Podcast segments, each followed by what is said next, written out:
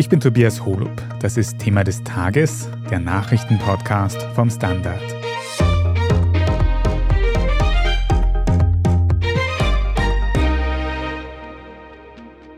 Nach der SPÖ-Wahlschlappe in Kärnten steht jetzt wieder die bundesweite Parteiführung im Fokus. SPÖ-Chefin Pamela Rendi-Wagner gibt sich da angriffig und würde, wie sie sagt, auch in eine Kampfabstimmung gegen ihren Konkurrenten gehen. Dieser, nämlich der burgenländische Landeshauptmann Hans-Peter Doskozil, hält sich da aktuell noch bedeckt. Aber wer entscheidet in der SPÖ eigentlich, wer die Führung übernimmt? Wir sprechen heute darüber, wie und wann genau es in der SPÖ zu so einer Entscheidung kommt und ob künftig Randy Wagner, Doskozil oder vielleicht jemand ganz anderes die Sozialdemokratie anführen wird. Michael Völker, du leitest hier beim Standard die Innenpolitikredaktion und hast auch am vergangenen Wahlsonntag bei der Kärntner Landtagswahl schon eine erste Analyse uns geliefert an dieser Stelle. Seit der Landtagswahl ist in erster Linie eines wieder entbrannt, nämlich eben die Führungsdebatte in der Bundes-SPÖ. Es gibt wieder Kritik an Pamela Rendi-Wagner als Bundesparteichefin und zu dieser Kritik hat sie sich jetzt gestern Abend in einem ZIP-Interview erstmals seit dieser Kärntner Wahl geäußert. Was hat sie da gesagt? Wie hat sie sich geschlagen? Das war ein durchaus überraschender Auftritt, mit dem nicht alle so gerechnet hatten. Randy Wagner hat sich hier quasi neu präsentiert, sehr kämpferisch, fast aggressiv. Sie ist jedenfalls in die Offensive gegangen und hat auch versucht, hier aus der Opferrolle rauszukommen. Seit Monaten wird ihr erklärt, dass sie abtreten soll und dass sie irgendwie schuld am Niedergang der SPÖ sei. Sie selbst sieht auf ihrer Seite keine Fehler, jedenfalls hat sie gestern in diesem Interview keinen eingestanden. Sie ist vielmehr in den Angriff auf Hans-Peter Doskozil übergegangen, dem sie die Schuld an der schlechten Situation der SPÖ gibt, dessen Heckenschüsse und dessen ständige Angriffe aus dem Hinterhalt seien maßgeblichster Grund dafür, dass die SPÖ so schlecht dastehe und dass es ihr selbst auch nicht gelinge, mit Themen durchzukommen, weil wo auch immer sie hinkommt, sie wird immer nur auf Doskozil angesprochen. Also ungewohnt offene Kritik an Hans-Peter Doskozil. Hat sich der eigentlich jetzt seit der Wahl schon zu dieser Führungsdebatte irgendwie geäußert? Doskozil ist überraschend still, muss man sagen. Er war jetzt in den Wochen vor der Kärntenwahl sehr zurückhaltend und hat sich an die Abmachung gehalten, bis zu dieser Wahl quasi die Angriffe einzustellen und sich nicht zu äußern. Er hält sich jetzt auch daran. Ich glaube, er tut das auch sehr demonstrativ. Er will damit zeigen, dass er keineswegs der üble Heckenschütze ist, sondern dass er ein konstruktiver Player in der Partei ist. Unsere Anfragen haben auch ergeben, dass er zumindest bis zur Salzburg-Wahl, die ja doch erst, ich glaube, in sechs Wochen stattfindet, dass er sich noch daran halten will. Also ob ihm das gelingt und vor allem ob das seinen Getreuen gelingt, sei dahingestellt. Ich glaube das nicht. Aber er hat sich jetzt einmal spontan nicht verteidigt. Spätestens nach dieser Salzburger Landeswahl im April dürfte die Führungsdebatte dann aber vermutlich noch offener und noch aggressiver eben weitergehen. Und da stellt sich jetzt schon so ein bisschen die Frage, wie würde das denn eigentlich ablaufen, wenn jemand anderer SPÖ-Parteichefin werden will? Will Doskozil das wirklich und wie würde hypothetisch so eine offene Herausforderung ablaufen? Naja, es gibt einen, ich glaube, doch relativ großen Flügel in der SPÖ, der mit Randy Wagners Parteichefin unzufrieden ist, diesen Flügel repräsentiert nach außen hin Doskozil, der sich selber aber noch nicht deklariert hat. Also er sagt in internen Gesprächen immer wieder, und er macht auch kein Hehl daraus, dass er sich für den besseren Spitzenkandidaten und für den besseren Parteichef hält. Er hat offiziell allerdings noch keinen Schritt in die Richtung getan, hier zu diesem Ziel zu kommen oder zu einer Lösung zu kommen. Wie kann das passieren? Letztendlich braucht es einen Parteitag, in dem Fall einen Sonderparteitag, um darüber abzustimmen. Der normale, reguläre Parteitag wäre für den Herbst kommenden Jahres angesetzt und da sind wir bereits mitten praktisch, also da kollidieren wir sozusagen mit dem eigentlichen Wahltermin zur Nationalratswahl. Also will die SPÖ eine Lösung herbeiführen, dann braucht es dazu einen Sonderparteitag. Diesen Sonderparteitag kann der Parteivorstand einberufen. Das geht relativ flott, also das geht sogar binnen Wochen. Randy Wagner hat angekündigt, diese oder nächste Woche auch schon einen solchen Parteivorstand einberufen zu wollen. Ob dort dann tatsächlich auch schon eine Entscheidung fällt über einen vorgezogenen Parteitag oder einen Sonderparteitag, das weiß ich nicht, das kann ich jetzt nicht sagen. Das Skurrile ist aber, dass Hans-Peter Doskozil, der ja die Ablöse von Randy Wagner betreibt, in diesem Parteivorstand überhaupt nicht vertreten ist. Er ist zwar Landeshauptmann des Burgenlandes, hat sich in einer, ich sage einmal, Trotzphase aber aus dem Parteipräsidium und aus dem Vorstand zurückgezogen und nimmt an keinen Sitzungen dieser Gremien teil. Mhm. Aber wenn es jetzt zu so einem Sonderparteitag kommen würde, wer sitzt da drinnen? Wer kann quasi abstimmen über die Parteichefin, den Parteichef? Bei einem Parteitag sitzen die Delegierten drinnen, also da ist die Partei recht breit aufgestellt. Da sind alle Länder, alle Organisationen vertreten. Das ist ein recht breites Spektrum, das hier stimmberechtigt ist. Also wenn wir jetzt über ganz konkrete Personen reden wollen, dann sind das zum Beispiel eben die Chefinnen und Chefs der SPÖ-Landesorganisationen, also Peter Kaiser in Kärnten zum Beispiel oder seine ParteikollegInnen aus Niederösterreich, Salzburg und so weiter. Ja, die sind sowieso dabei, die sind ja auch im Präsidium üblicherweise und im Vorstand vertreten, aber ein Parteitag besteht aus vielen Delegierten und versucht, die ganze Breite der Partei irgendwie darzustellen. Also da sind alle Bundesländer natürlich vertreten, aber auch eben die SPÖ-Frauen, die Jugend, die Pensionisten. Ich weiß die Zahl jetzt nicht, aber es sind hunderte Delegierte. Und welche Rolle spielen so quasi die einfachen Parteimitglieder? Die zählen ja, schätze ich, nicht zu diesen Delegierten, oder? Die Parteimitglieder, die einfachen, sind üblicherweise keine Delegierten oder sind nicht als Delegierte zugelassen. Sie bekämen dann eine Art Mitspracherecht, wenn sich die Partei zu einer Mitgliederbefragung entschließen würde, was ebenfalls der Parteivorstand beschließen könnte. Da sind dann alle, die ein Parteibuch haben, irgendwie stimmberechtigt. Randy Wagner hat ja das selbst schon einmal gemacht, quasi damals ohne Not und kam ja zu einem relativ guten Ergebnis. Also sie erhielt da Zuspruch.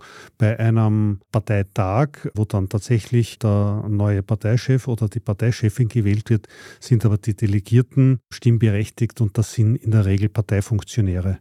Und wenn wir jetzt auf diese Delegierten bei einem möglichen Parteitag schauen, kann man da irgendwie einschätzen, wer mehr Rückhalt hat unter denen, Randy Wagner oder Doskozil? Und wer sind da die quasi Lager- und UnterstützerInnen? Das ist eine gute Frage und sie lässt sich nicht so leicht beantworten. Beide Lager sozusagen, also beide Unterstützer, glauben, eine Mehrheit in der Partei zu haben. Also Randy Wagner zeigt sich sehr zuversichtlich, dass sie eine Mehrheit in der Partei hat. Sie hat jedenfalls die Unterstützung der SPÖ Frauen. Sie hat die Unterstützung der sehr mächtigen und einflussreichen Wiener Landespartei. Aber wenn man dann aus Wien hinausgeht, wird es schon ein bisschen dünner. Es gibt in den Bundesländern in der SPÖ im Augenblick eine etwas schlechte Stimmung den Wienern gegenüber. Also da zählt Randy Wagner natürlich dazu, aber da zählt auch der Wiener Bürgermeister dazu, dem immer wieder zugeschrieben wird, dass er derjenige sei, der quasi entscheidet, wer Parteichef wird oder nicht. Also ja, er hat da viel mitzureden, er entscheidet das aber nicht alleine. Und es kann durchaus sein, dass sich in den Ländern eine andere Mehrheit findet, als die Wiener das glauben und dass sich die Landesparteichefs möglicherweise sogar mehrheitlich für Doskozil entscheiden. Ja, also die Führungsspitze der Partei, glaube ich, steht hinter der Parteichefin, aber darunter ist das Bild irgendwie schwer auszumachen. Also Doskozil hat viele Unterstützer, glaube ich, in den Bundesländern. Das Burgenland steht logischerweise hinter ihm, aber auch in einigen anderen Ländern, in Oberösterreich, in der Steiermark, in Niederösterreich gibt es Dosko-Fans. Was es ein bisschen schwer macht, das zu beurteilen, ist der Umstand, dass sich die meisten Tosco-Zielunterstützer im Augenblick nicht aus der Deckung trauen und sich nicht offen deklarieren. Also wenn man Gespräche mit Funktionären führt, die man kennt, dann bekommt man da schon ein Stimmungsbild. Aber es gibt jetzt noch keinen einzigen Landesparteichef, der sich offen auf die Seite Tosco-Ziels gestellt hätte. Woran das liegt, wann sich das ändern könnte und ob es vielleicht noch ganz andere KandidatInnen gibt, die SPÖ-Chefin werden wollen oder könnten, das besprechen wir nach einer kurzen Pause. Wir sind gleich zurück. Frisst die Inflation mein Erspartes auf? Soll ich mein Geld in Aktien stecken? Und wie funktionieren eigentlich Kryptowährungen? Im neuen Standard-Podcast Lohnt sich das? sprechen wir über alles rund ums Thema Geld und Geldanlage. Wie man in Aktien investiert und was genau hinter einem NFT steckt, im Gespräch mit ExpertInnen gehen wir jede Woche diesen und vielen weiteren Fragen auf den Grund. Lohnt sich das? Der Standard-Podcast über Geld findet ihr auf der Standard.at und überall, wo es Podcasts gibt. Michael, in diesem ZIP-Interview gestern hat es Pamela Rendi-Wagner ja auch erwähnt, dass Hans-Peter Doskozil vergangenes Jahr eine Umfrage in Auftrag gegeben hat, die ihn selbst als quasi besseren Parteichef dargestellt hat im Endeffekt. War das dann eigentlich schon so eine Art Vorbereitung, um ParteifunktionärInnen aus der Deckung zu locken, damit sie Doskozil eben gegebenenfalls unterstützen, falls es zu einer Abstimmung um die Parteiführung kommt? Ja, das war ganz klar ein Querschuss aus dem Burgenland. Doskozil ist überzeugt davon, dass es mit der Partei nicht gut läuft und dass sie mit Randy Wagner nicht aufgestellt sind. Er glaubt, er ist der bessere Spitzenkandidat. Er ist der bessere Parteichef, er kennt die Themen besser, er kann mit den Funktionären anders und besser umgehen und er ist auch der Meinung, dass die Partei inhaltlich neu aufgestellt gehört und nicht nur inhaltlich, sondern dass man auch die Kommunikation auf neue Beine stellen muss. Das glaubt er, dass er besser kann. Wenn wir jetzt den Umfragen glauben wollen, sehen das viele Leute auch tatsächlich so. Also ich meine, es kursieren unterschiedliche Umfragen und es sind nicht alle veröffentlicht. Also es gibt auch welche, die in den Laden der Parteisekretäre liegen. Aber da hat er jedenfalls bessere Werte als Randy Wagner. Jetzt hast du aber auch schon gesagt, dass Doskozil noch keine offiziellen Schritte gesetzt hat, um Parteichef zu werden und dass sich viele seiner UnterstützerInnen bedeckt halten warum wäre jetzt, wo diese Diskussion so hochbrodelt, wo sich auch Randy Wagner so aggressiv zeigt, nicht der Zeitpunkt, dass sich auch quasi Doskozil offen ausspricht dafür, dass er Parteichef werden will oder nicht? Der Zeitpunkt jetzt hat den Nachteil, dass Doskozil ihn sich nicht ausgesucht hat. Also das Momentum liegt jetzt woanders, das liegt jetzt bei der Parteichefin. Sie gibt im Augenblick die Spielregeln vor. Ich glaube, sie hat Doskozil im Augenblick am falschen Fuß erwischt der will sich jetzt nicht deklarieren, ist mein Eindruck. Der wollte einen besseren Zeitpunkt abwarten. Ich glaube, er wird sich in den nächsten Tagen auch nicht deklarieren. Aber natürlich ist es aus Sicht der Parteichefin logisch, fast zwingend, wenn sie hier jetzt eine Entscheidung herbei führen will und diese Diskussion nicht auf ewig fortsetzen will. Also ich meine, das geht wirklich an die Substanz der Partei und man sieht es in den Umfragen, man merkt es in der Stimmung in der Partei. Dieses Wiegelwagel irritiert sowohl die Funktionärinnen als auch die Wählerinnen und da muss die Partei rasch zu einer Lösung kommen. Ob man Doskozil jetzt zwingen kann, sich zu deklarieren, ich bin mir da nicht sicher. Er will ein bisschen gebeten werden auch. Das heißt, er will nicht ganz alleine jetzt irgendwie den Schritt nach vorne machen.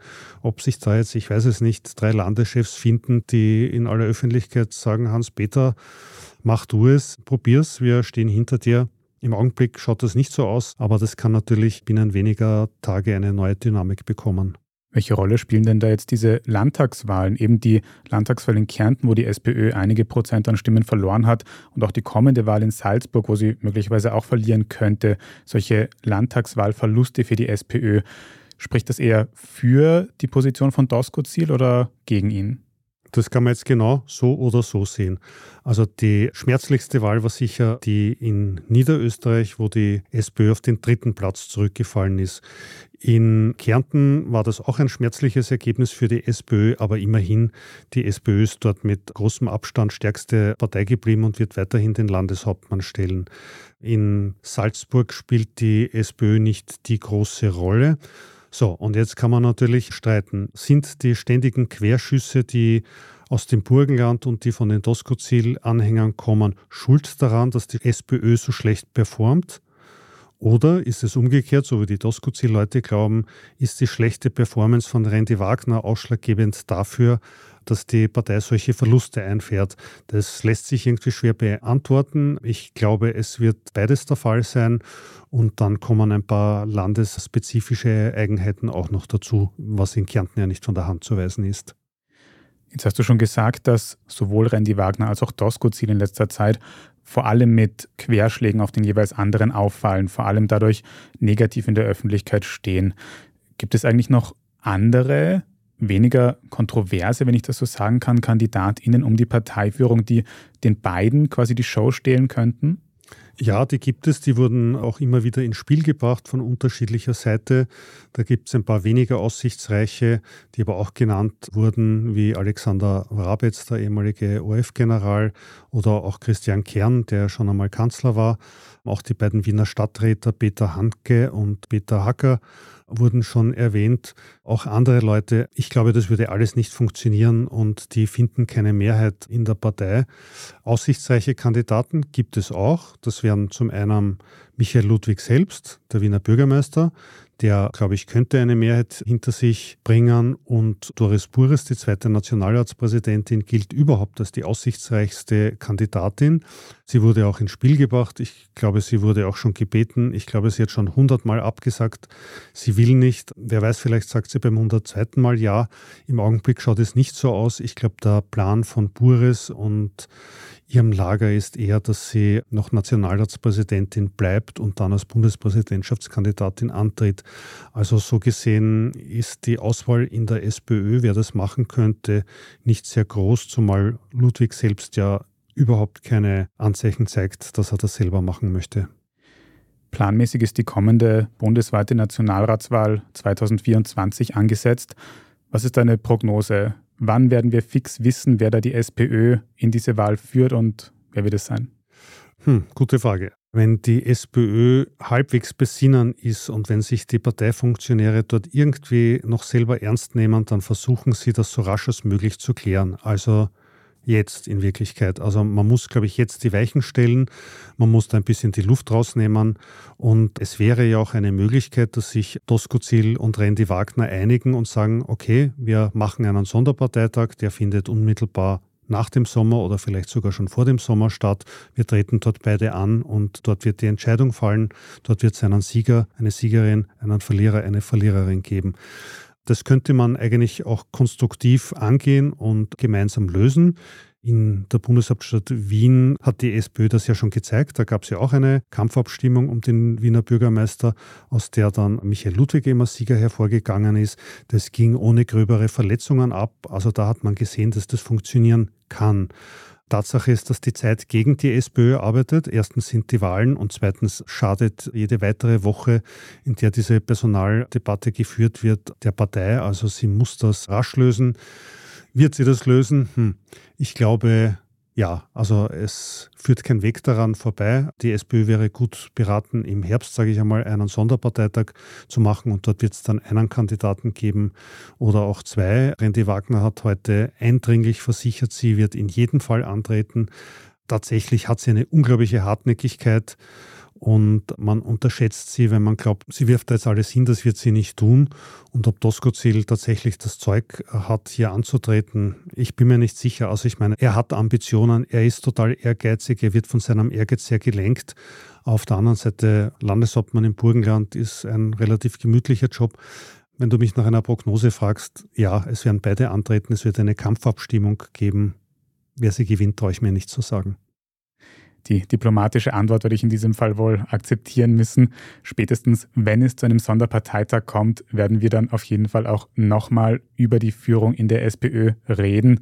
Danke aber schon mal heute für diese Analyse, Michael Völker. Danke. Wir sprechen jetzt dann in unserer Meldungsübersicht gleich noch über Streiks am Flughafen und über ukrainische Hunde. Wenn Ihnen ein Thema des Tages bis hierhin aber schon gefallen hat, dann abonnieren Sie uns am besten jetzt sofort auf Ihrer liebsten Podcast-Plattform. Dann verpassen Sie nämlich auch in Zukunft keine weitere Folge mehr. Wir freuen uns auch sehr über gute Bewertungen oder nette Kommentare. Jetzt aber dranbleiben, wir sind gleich zurück.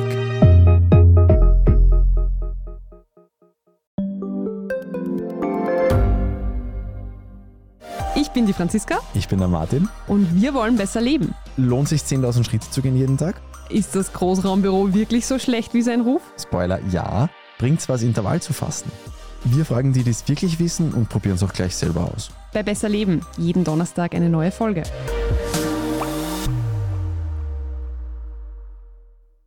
Und hier ist, was Sie heute sonst noch wissen müssen. Erstens, wir bleiben noch kurz bei der SPÖ. Der Kärntner Parteichef Peter Kaiser wird dort nämlich trotz Wahlschlappe an der Spitze bleiben. Das hat eine Vertrauensabstimmung heute am Dienstag ergeben. Die Kärntner SPÖ hat bei der Wahl am vergangenen Sonntag ja rund 9 Prozentpunkte verloren, hält aber weiterhin den ersten Platz. Welche Regierungskoalition es damit geben wird, das steht aktuell noch nicht fest. Theoretisch wäre auch eine Regierung ohne Kaisers SPÖ möglich. Zweitens, am Flughafen Wien-Schwächert sind heute am Dienstagvormittag mehrere Flüge der Austrian Airlines ausgefallen. Grund war zunächst eine Betriebsversammlung der Auer. Deren Betriebsrat forderte eine nachträgliche Erhöhung der Kollektivverträge, weil die Auer im vergangenen Jahr hohe Gewinne gemacht hat. Nach der Betriebsversammlung wurde angekündigt, dass bis zum frühen Nachmittag des heutigen Dienstags ein Warnstreik stattfinden wird. Und weil es bisher noch zu keiner Einigung zu diesen möglichen Gehaltserhöhungen gekommen ist, könnte es in den nächsten Wochen auch zu weiteren Streiks oder Flugausfällen bei der Auer kommen. Und drittens, die Atomruine von Tschernobyl war zuletzt ja vor allem wegen Kämpfen im Ukraine-Krieg in den Schlagzeilen. Seit es auf dem Gelände wieder ruhiger geworden ist, kommen da wieder andere Bewohner in den Fokus, nämlich Hunde.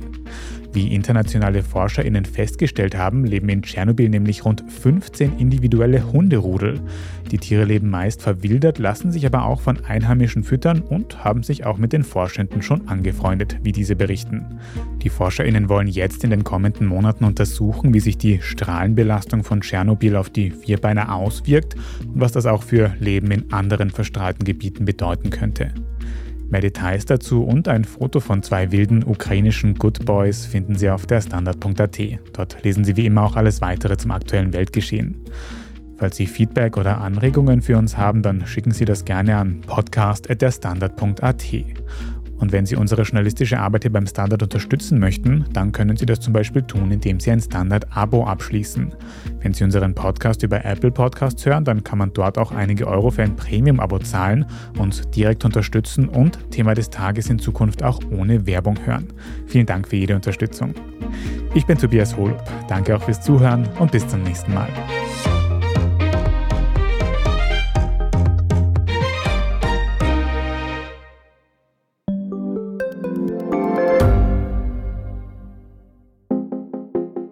Offene Beziehung. Wie funktioniert das? Und wie sieht eigentlich die Arbeit einer Domina aus? Was erlebt ein Arzt in einer Eifersuchtsklinik? Ich bin Nadja Kupser. Und ich bin Kevin Recher. Wir führen ehrliche Gespräche über Liebe und Sex. In Beziehungsweise ist kein Thema tabu. Jeden zweiten Samstag eine neue Folge. Überall, wo es Podcasts gibt.